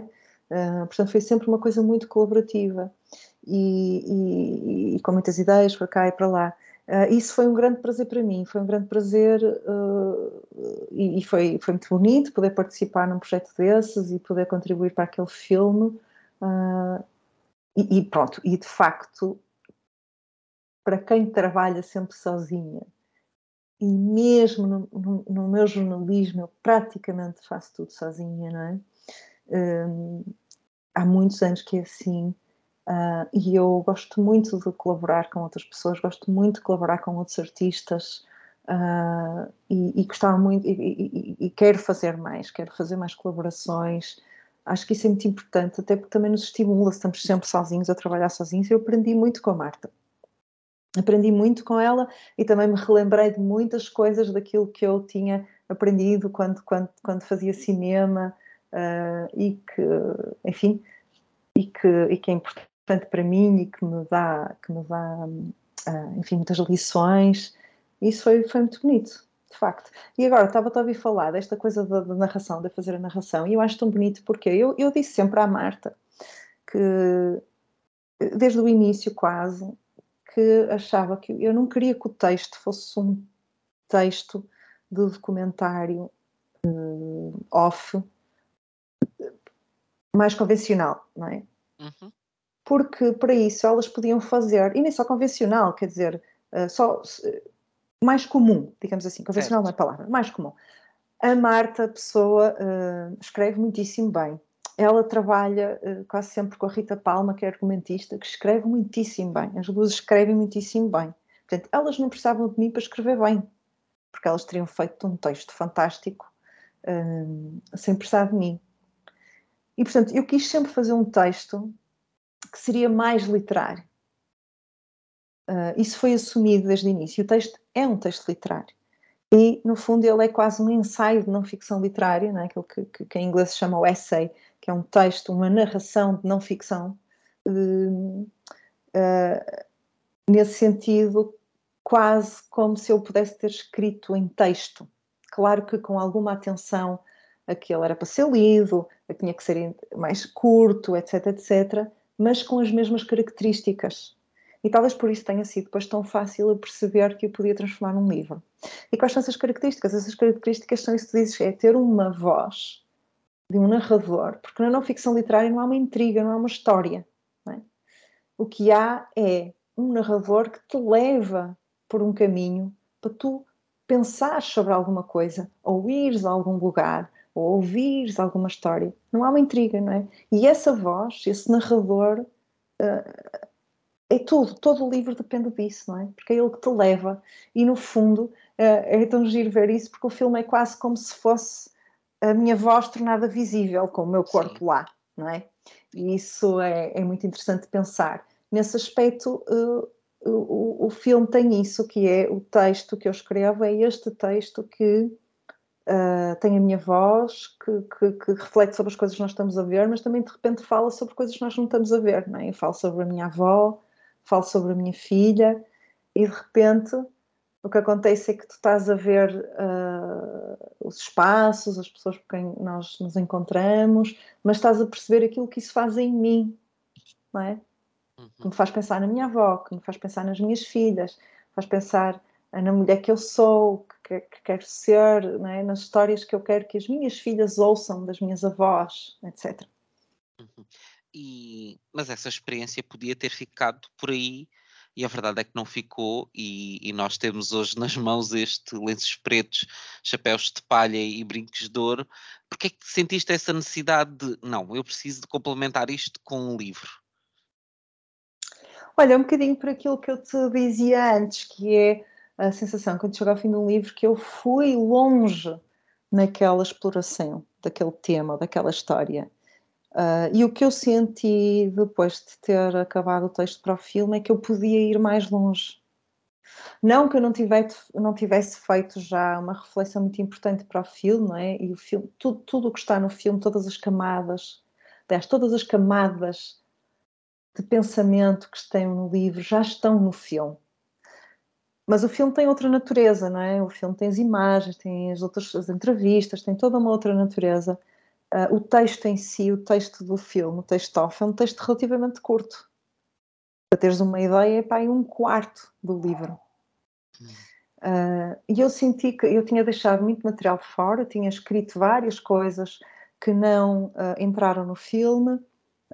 Havia outras ideias que eu queria explorar, sobretudo este lado mais pessoal, que, sobre em que eu vou buscar esta história, vou buscar a figura da minha avó um bocadinho para trazê-la como se uh, o livro da Maria Lamas pudesse ajudar a entendê-la melhor, não é? E personalizar uh, aquelas mulheres nesta mulher, não é? Que, que, é de quem eu venho, não é? Uh, esse lado mais pessoal sobre a minha avó, sobre, sobre, isso não está tanto no filme, não, é? não está tão marcado. Portanto, mas sobretudo eu senti que, que tinha deixado coisas de fora, que havia que havia uh, uh, algumas ideias que eu ainda queria explorar e algumas ideias que depois não tinham entrado no filme por razões várias e que eu precisava de escrever mais, que não estava terminado para mim. E também senti, como te dizia, como o texto em si já era bastante literário, uh, eu sentia que ele podia viver sozinho, que ele podia viver sem as imagens. Claro que houve muita reescrita e, e eu também tive que pensar muito nisso, que não havia imagens e, portanto, havia ali coisas que eu tinha que mudar, para além de todas as outras coisas novas que escrevi. Hum, mas, mas eu sentia que ele tinha, que podia ter uma vida própria e avancei. Uh, assim um bocadinho sem pensar bem eh, no fim o que seria, sem ter noção que também teria, nada, e na verdade pensei que fosse escrever um bocadinho mais, achei, como achamos sempre, que ia ser muito mais fácil, que ia ser muito mais rápido, e depois no fim demorou, demorou mais, mais um ano até o livro sair, não é? Uh, e, e, foi, e, e, trabalhei muito, e escrevi muito, e reescrevi muito, e tive várias versões. A minha editora sofreu muitíssimo comigo, uh, e foi de uma paciência extraordinária. Uh, e, e, depois tive esta oportunidade fantástica do livro sair com a Companhia das Letras, e de facto, como tu disseste, ser o primeiro livro de uma coleção nova dedicada à não ficção literária, que eu acho que é uma coleção que fazia falta. Uh, e, e, e, claro, eu não podia estar mais contente, não é? Por tudo aquilo que eu dizia há pouco, de nem sempre sentir que uh, não, é, não é um género que seja muito acarinhado em Portugal, eu nem sempre sinto que, que posso uh, dialogar com, com outros autores aqui, com outros, enfim, com outros livros. Uh, e fiquei mesmo tão feliz por, uh, por ver esta coleção aparecer. Uh, e a ideia é mesmo que, que a coleção também traga vozes novas a trabalhar neste género. E, e, pronto, e depois o livro ficou, ficou lindíssimo, a capa é, é, muito bonita, tem uma imagem uh, do filme na capa, a imagem uhum. de capa é um estilo do filme da Marta Pessoa, e foi um processo mesmo muito bonito que correu muito bem. Uhum. Uh, e pronto. Tu falavas muito sobre, há bocadinho, sobre a questão do. Um, neste. Aqui procura-se revisitar os sítios que. Ou, ou, revisitar a experiência que a Maria Lamas viveu ao, ao fazer aquele livro, mas tu falavas muito no questionar esse, esse revisitar, do como fazer essa revisita. Um, por acaso, uma coisa que eu achei curiosa que foi, eu quando parti para o livro pensei, hum, algures, este livro vai provavelmente apresentar perfis concretos de mulheres com quem a, a, a, Susana se cruzou no caminho. E de facto isso não acontece muito. Há pequenos apontamentos, mas não há de facto esse lado como havia no Agora e na Hora da Nossa Morte, de ter essas mini biografias, essas mulheres ali, esses perfis ali dentro. Porquê é que decidiste não ir por esse caminho? Porque era um caminho muito imediato, quase, não é? Pensamos, ok, vamos revisitar estes espaços, revisitar uh, as mulheres do teu país, agora que são as do teu país e não do país da Maria Lamas, não é? Que são países um bocadinho diferentes. Porquê é que não sentiste esse ímpeto de fazer isso? Olha, isso foi um longo processo e, na verdade, essa natureza também já está um bocadinho no, no, no filme, embora menos, não é? O filme tem mais entrevistas com mulheres. Eh, é engraçado porque uh, há pouco estava a dizer, não é, que a Marta é que me falou do livro. Quando a Marta me falou do livro das mulheres no país, a minha primeira reação foi essa. Foi dizer, vamos fazer uma viagem assim, vamos entrevistar as mulheres, dizer como é que são as não é? Lá está, repetir o gesto. Coisa, parece uma coisa muito óbvia. Mas depois quando começámos a fazer pesquisa, a pensar bem sobre isso, porquê fazê-lo? É? Uh, a Maria Leimas vai numa época em que não há internet, não há uh, estudos uh, sobre as mulheres, são muito poucos. Não há um, meios de comunicação social a andarem pelo país, a, a, a, enfim, em reportagens, o que for. É? Portanto, ela está a tentar produzir conhecimento, ela não está só a escrever uh, algo para para, ler, para nos dar prazer na sua leitura, para, para nos fazer pensar, mas ela está de facto preocupada em produzir conhecimento, porque não existe esse conhecimento. E esse registro é um registro que não só traz conhecimento, como também traz uma, uma ação política é? uhum. é? que permite quase fazer prova daquilo que é o país a um regime que negava que as mulheres, que o país, os homens também, mas ainda mais as mulheres, viviam sem qualquer proteção, é? Uh, viviam completamente ao abandono, viviam em, enfim, viviam em muitos casos como se estivessem no outro século. Uh, e eu acho que mais outra coisa é que o livro da Maria Lamas é quase uma enciclopédia, é? é? quase uma uhum. enciclopédia.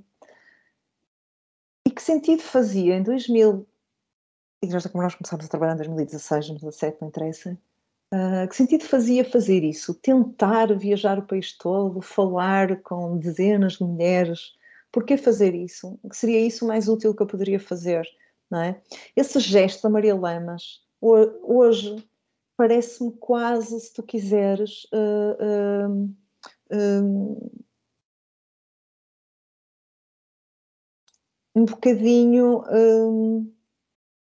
a mim parecia-me um bocadinho uh, pá, um bocadinho megalómano, não é? Pá, Sim. É um, um, gesto demasiado grande. E eu hoje, e, isto, há bocado tentei falar um bocadinho sobre isto e talvez não me tenha expressado bem. Uh, eu tenho muitas dúvidas de que eu pudesse fazer esse conhecimento, eu pudesse criar esse conhecimento geral sobre as mulheres. Não só que eu pudesse, mas eu também não sei se eu quero fazer. Não é? Portanto, o meu objetivo já não é o mesmo, já não é criar um conhecimento sobre as mulheres. E eu própria acho que já não é possível eu uma pessoa sozinha pretender reunir tanto conhecimento, porque hoje o conhecimento vem de muitas pessoas, de muita gente, de muitas, uh, muitos contributos, não é? Uh, e de que maneira ter muitas mulheres, fazer muitas entrevistas, uh, ter muitos retratos, seria um conhecimento mais útil do que, por exemplo, ter só duas outras mulheres ou mesmo até se ter só uma, não é? Portanto, todas estas questões, mas sobretudo o reproduzir esse gesto hoje parecia-me quase um contrassenso. Uhum. Uh, e seria um, mimetizar uma coisa só para mimetizar. Que viagem seria essa, não é? E portanto, eu acho que é por isso, mas uma vez uh, questionando isso uh, e questionando porque é que tu escolhes umas mulheres e não outras, todo esse questionamento passou a ser o próprio livro. O próprio livro passou a ser afinal, então, o que é que se pode fazer hoje? Uma das questões que eu coloco é essa, é, uh, por exemplo, eu estou sempre a fazer essa comparação ao longo do livro, entre o tempo da Maria Lamas e o processo dela e o meu. Não é? Ao momento em que eu digo, até cito as perguntas uh, que ela tinha anotado nos seus cadernos de reportagem, uh, e depois, um pouco mais à frente no livro, digo, e eu que perguntas é que eu vou fazer? É? O que é que é que eu não sei sobre as mulheres? Maria Lamas queria saber quanto é que elas ganhavam, quanto é que o homem ganhava, uh, o que é que elas vestiam, o que é que elas comiam, como é que era, o que é que faziam com os filhos, como é que é, não havia creches nas fábricas, não havia... O que, que é que é que eu quero saber? Que perguntas é que eu de facto quero fazer? O que é que é que eu não sei sobre as mulheres? E eu digo isso no livro, no momento, porque eu digo é que nós sabemos muita coisa, não é? Nós temos estatísticas, temos reportagens de televisão, eh, as próprias mulheres descrevem as suas vidas no Instagram, nas redes sociais, eh, nos seus, à sua maneira. O que é que é que eu não sei? Não é? Se calhar não é tanto o que é que é que eu vou à procura de saber, é mais o que é que eu faço com aquilo que eu sei. Já sabemos tanto sobre as mulheres e, no entanto, parece que falta fazer alguma coisa, não é? Portanto, são estas, foram, foram estas questões que foram que, que, no fundo o próprio o próprio fazer do livro um, é o que conduz o livro. Da mesma maneira que o fazer do filme conduz, conduz o filme isso já está no filme. Esse questionamento já está no filme de certa forma. Uhum. uh, tu dizes alguns no livro. Uh, talvez todas as viagens sejam feitas para termos a certeza de onde vimos. Tu encontraste essa certeza? Sim, olha, eu acho que esta viagem, uh, às vezes as pessoas perguntam-me isto, não é? Uma, é, foi uma descoberta, o que é que descobriste? Uh, e eu, de facto, talvez não tenha descoberto assim tantas coisas, lá está, sobre as mulheres, ou que me tenha surpreendido com a vida delas, ou que tenha encontrado coisas que sejam muito diferentes daquilo que eu esperava encontrar uh, na vida das mulheres que eu fui encontrando. Eu acho que a grande descoberta foi essa. A grande descoberta foi eu perceber a importância de eu saber de onde eu venho. A grande descoberta foi esse caminho para eu ter a certeza uh, quem é que eu sou. Quem é que eu sou é de quem, é, não é só de onde eu venho, é de quem eu venho. E eu venho destas mulheres e eu acho que eu eh, falo um bocadinho, falo muito na viagem, no próprio processo da viagem uh, e na maneira como uma mulher viaja, não é? Eu mulher, mas também como as mulheres viajam de uma maneira diferente, não é? O que é que é diferente e o que é que não é. Uh, existe, existe muito essa, essa questão uh, ao longo do livro. Um, e, e também acho que existe esta questão que é nesta viagem, tentar estabelecer essa narrativa. E eu acho que descobri isso, percebi que há uma grande ausência de narrativa, é? de narrativa feminina. Eu acho que os homens têm as suas narrativas fundadoras, se tu quiseres, é? que vêm das histórias dos pais, dos avós, histórias heroicas. O pai foi à guerra, o meu avô, não sei, foi pescador, não sei. Estou a dar exemplos assim, não é? Mas essas essa narrativa de qualquer coisa que é passada de, de, de profissões, de experiências que são passadas uh, pais para filhos, da voz para netos, etc, etc. Essa narrativa não é, não, não está estabelecida no caso das mulheres, não é? Uh, e, e, porque elas foram sempre muito mais silenciadas e elas acharam sempre que não tinham que passar as suas histórias, não é? E muitas vezes estavam a passar as histórias dos outros, dos seus filhos, dos seus netos, e, e essa e há uma ausência nisso, não é? Porque depois eu dou para mim a sentir essa ausência, não é? Eu de facto sabia muitíssimo pouco sobre a minha avó. Uh, a avó que eu falo aqui no livro é, é, é, sobretudo a minha avó materna, embora a minha avó paterna tivesse uma história muito semelhante e, e, pudesse ser ela, mas a minha avó materna morreu há mais anos, mas ainda assim eu vivi com a minha avó uh, até aos 30 e tal anos, eu tive a minha avó, não é? E, e convivi muito com ela, uh, foi ela que me criou. E, no entanto, eu sabia tão pouco sobre ela. E sabendo tão pouco sobre ela, como é que eu sei quem sou? É? Porque foi ela que me criou, não é? Então, onde é que está essa narrativa, não é? E isso hum, acabou por ser, uh, se calhar, a grande descoberta, a grande questão do livro, e que se calhar uma questão que eu já tinha há muito tempo, muito antes de ter começado este trabalho, não é? Mas que encontrei neste projeto a possibilidade de, de, questionar e de refletir, e no fundo encontrei uh, as mulheres do meu país como uma espécie de documento público é?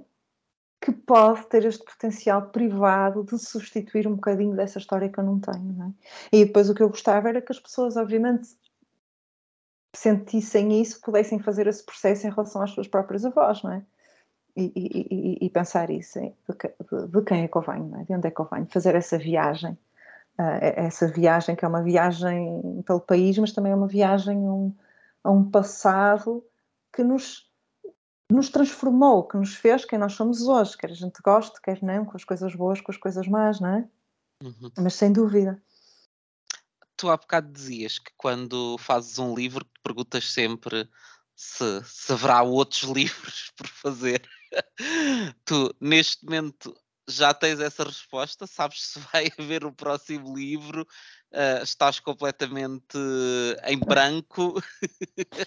Não, por acaso, por acaso sei que vai haver um livro, porque é um, porque é um livro que vai pegar em coisas que já estão publicadas e depois vai ter inéditos, mas uh, pronto, esse, esse, vai haver certamente. O que eu queria dizer com isso era que uh, às vezes é tão difícil nós conseguirmos um, um, chegar ao fim do livro no sentido de, de conseguirmos uh, construir o objeto de uma maneira não é? em, que ele, em que ele tem esta força própria, em que, enfim, em que tem, tem o seu caminho.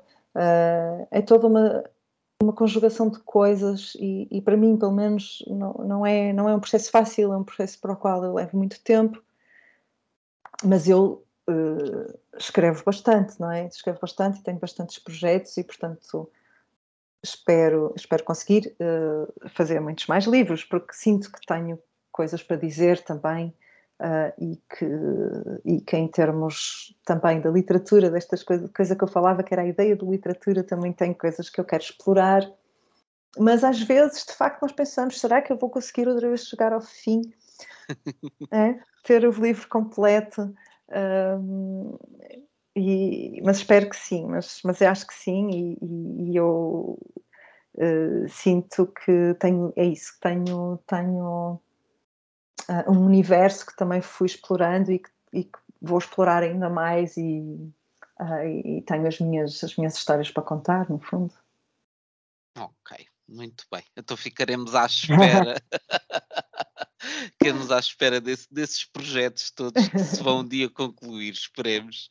Uh, Marta, a Marta que, que dispara de Susana. Marta é lá, Marta, Marta. Marta, Marta Moreira Marques é a minha irmã. Marta, pronto. Susana, então terminamos uh, como te tinha pedido no início, uh, antes de começarmos a, a gravar, uh, gostaria de terminar com sugestões de livros que tu tenhas.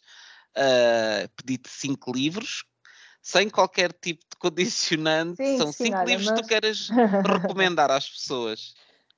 Olha, acho que vou recomendar alguns livros de não ficção literária, seria um bocado estranho não fazer, e acho mesmo importante, uh, até porque há autores tão bons e alguns autores que já uh, não estamos só a falar de autores novos. Pelo contrário, agora até vou trazer três recomendações, duas pessoas que já morreram, mais ou menos recentemente, e uma que ainda está viva, mas que uh, já escreveu há uns anos. Um, um, um, dos livros que eu queria recomendar, e é o único que não está traduzido. Uh, é um clássico da John Didion, uh, chamado The White Album. A John Didion está traduzida, está traduzido o Ano do Pensamento Mágico, está traduzido mais um outro livro de, de textos dela, penso de ensaios, ou se não uhum. está, estará para ser em breve. Um, a John Didion foi uma destas pessoas que uh, revolucionou o jornalismo e e foi uma pioneira deste tipo de literatura uh, na primeira pessoa que mistura uh, factos autobiográficos com factos uh, e acontecimentos reais e da atualidade do tempo dela, em que ela faz realmente esse entrançar entre a sua própria vida e, e, e, e o tempo que a rodeia e, as pessoas que ela encontra. Uh, e é uma escritora absolutamente extraordinária e que agora as pessoas já conhecem porque há um, um documentário sobre ela na Netflix. Sim, sim, que é excelente. Mas que até uh, há muito pouco tempo era, era desconhecida. Uh, desconhecida em Portugal, ela é muito, muito conhecida no mundo de língua inglesa, uh, já há muito tempo. Ela em, em, Portugal é conhecida pelo Ano do Pensamento Mágico, que é a memória que ela escreveu depois da perda do seu marido, um livro sobre o luto, mas o que eu queria recomendar é este livro chamado The White Album, que tem o mesmo nome que o famoso álbum dos Beatles, e não é uhum. uma coincidência, é porque este é um livro sobre, sobre a, não só, mas muito, é um livro, é uma reunião de vários uh, textos, uh, muitos deles sobre a contracultura uh, dos anos 60 e 70 na Califórnia. A John Didion era da Califórnia e ela tem uma visão muito interessante em que ela vive naquele tempo, uh, observa tudo, mas mantém sempre uma certa distância, que é esta distância que, que lhe permite observar e uh, estar de certa forma quase de fora uh, a olhar para o que está a acontecer e é, e é um clássico, é um livro extraordinário. outro livro que eu queria recomendar também de um autor que morreu não há muitos anos, o John Berger, Uh, está traduzido na Antígona. A Antígona tem estado a fazer um trabalho uh, muito bonito de edição dos livros do John Berger, sobretudo uh, este e outros que ele tem, que são livros que, que têm texto e fotografia. eu gostava de recomendar o sétimo, um sétimo homem, acho que é assim que se chama em português, The Seventh Man. O sétimo homem, exatamente. É um livro sobre a imigração no, nos, uh, na Europa. Uhum. Uh, e é com fotografia do Jane Moore, que é um fotógrafo suíço.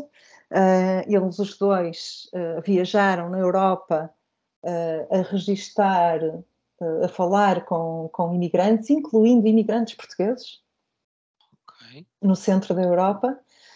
acho que é um tema que se mantém muito atual e é um livro interessantíssimo que tem esta mistura de géneros que muitas vezes a não ficção literária tem. Uh, o John Berger era romancista, também era ensaísta, uh, e ele não era jornalista, mas, que, mas, tem vários livros que são que partem deste trabalho de campo. E portanto aquilo é uma mistura de ensaio, de jornalismo, de poesia.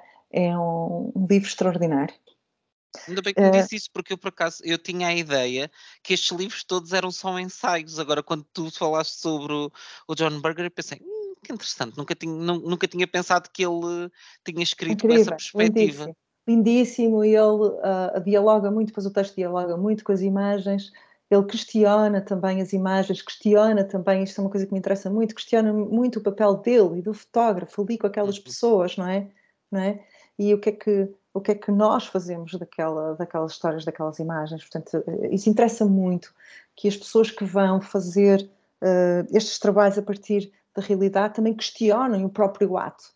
de estar a usar aquelas vidas e o próprio ato da escrita e do que é que a própria escrita uh, daquela realidade pode ou não fazer, não é?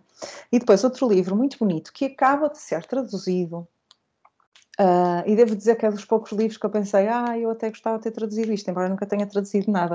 É um livro que eu descobri há algum tempo, costumo sempre falar dele ultimamente nos meus cursos, workshops de escrita que dou de não ficção literária, de uma uh, autora que se chama Vivian Gornick. Ela é uh, norte-americana, penso que terá 80, cerca de 80 e tal anos, e é uma autora que acho que teve ali um período um bocadinho esquecida e agora foi, foi de certa forma, recuperada. É interessantíssima. Um, e tem este livro que é considerado um clássico da memoir. Uh, portanto, é um livro autobiográfico em que ela fala da mãe dela uh, e sobre o crescimento. É uma, uma história da relação dela com a mãe, de certa forma, e também do crescimento dela num bairro pobre uh, judaico em Nova York, em Manhattan. Um, Chama-se Vínculos Ferozes, é Fierce Attachments no original, Vínculos Ferozes nesta edição uh, que acaba de sair com, pela Dom Quixote, se não estou em erro. Um, e é de facto um livro uh, extraordinário que, como disse, é considerado um clássico da memoir e aparece sempre uh, aparece sempre na, naquelas listas dos melhores livros não ficção literários, uh, não ficção literária, uh, o da Vivian Gornick ou, ou, as listas da Memoir está sempre lá nos primeiros nos Estados Unidos. E depois, eu, eu enfim, como tu sabes, tenho, tenho muito esta preocupação com Uh, lá está, com o esquecimento. Eu tenho uh, feito uma série de artigos que têm saído no Jornal de Negócios, embora com uma periodicidade, periodicidade muito incerta, é aquele famoso há quando houver, uh, mas tenho feito esses artigos para, para negócios sobre escritoras esquecidas, escritoras portuguesas esquecidas. Uh, e, portanto, porque mais uma vez acho que apareceu, eh, foi um projeto que apareceu de forma mais ou menos natural para eu me questionar uh, porque é que havia tantas mulheres, uh, porque é que eu tinha crescido a ler tantos homens, porque é que às vezes ouvia falar de mulheres, mas não sabia nada delas, nem já estavam editadas, nem. Pronto, isso levou-me um bocadinho numa pesquisa e, e comecei à procura uh, de autoras que publicaram, não assim há tanto tempo, e que, enfim, e que estão completamente esquecidas. Uma delas é a Olga Gonçalves, Uh, e há um livro dela que se chama A Floresta em Bremerhaven, que uh, é um livro absolutamente extraordinário, que eu acho que devia ser considerado um clássico, acho que até se podia ler nas escolas, porque é um livro escrito logo a seguir ao 25 de Abril. Uh, e que capta muito bem essa, essa, esse momento no país que passa-se em 75, no verão de 75, e é um bocadinho enquanto Lisboa está em alvoroço, uh, aquilo passa-se em Porto Covo, e as pessoas normais estão preocupadas com as vidas delas, e uh, é muito interessante ver essa visão de Lisboa de longe. E a Olga Gonçalves tinha, este, tinha uma maneira muito única de escrever em que, lá está, o meu interesse na realidade, em que ela, apesar de serem romances, eram romances que ela construía a partir de entrevistas que fazia com pessoas, uh, com histórias reais, e em que ela usa muito esta técnica do diálogo das vozes das vozes dos, das vozes das pessoas.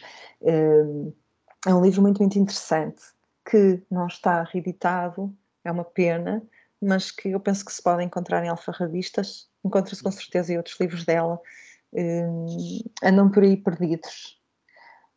E depois, por último, também ia-te recomendar, é o quinto. Uh, eu, eu, tenho sempre tendência de recomendar livros que têm a ver com os temas que eu própria escrevi, não é? Eu, por acaso, hoje não, não vou recomendar nenhum sobre a maternidade, mas podia fazer uma lista de vários, só cinco livros, cinco livros sobre maternidade.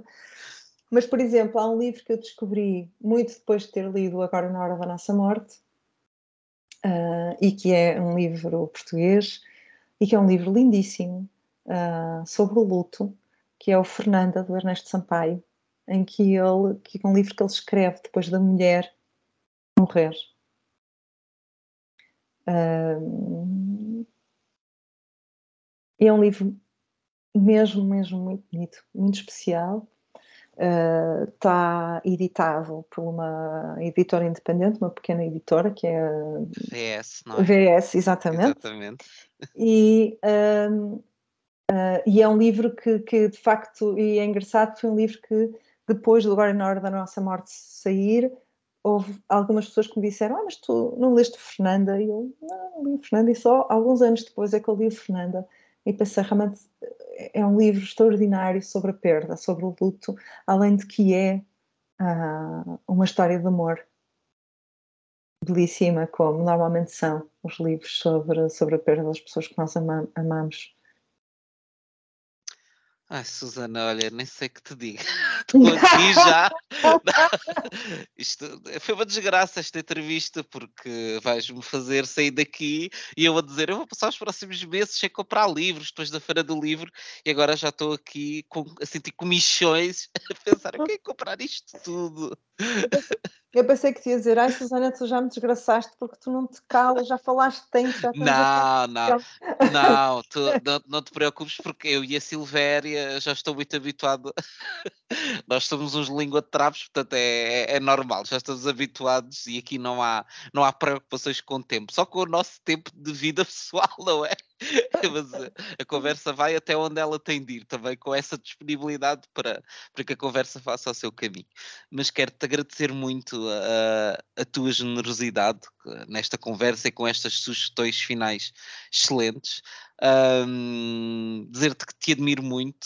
Uh, já oh, li o, o Agora e, e, na Hora da Nossa Morte há um bom par de anos e, e, foi de facto um livro que, que me marcou muito uh, e foi, foi muito bom rever-te no, no documentário e agora ainda por cima saber que ia ser feito este livro com base no documentário que foi também tão especial para mim uh, e que também estou a fazer agora a descoberta da, da Maria Lamas paralelamente a isto tudo, então está a ser assim um cocktail molotov de coisas boas. E, e dizer-te que foi um prazer imenso e que vou estar muito atento àquilo que por aí vem, uh, que tenho a certeza que há de ser muito especial. Muito obrigada, João. Foi um grande prazer também.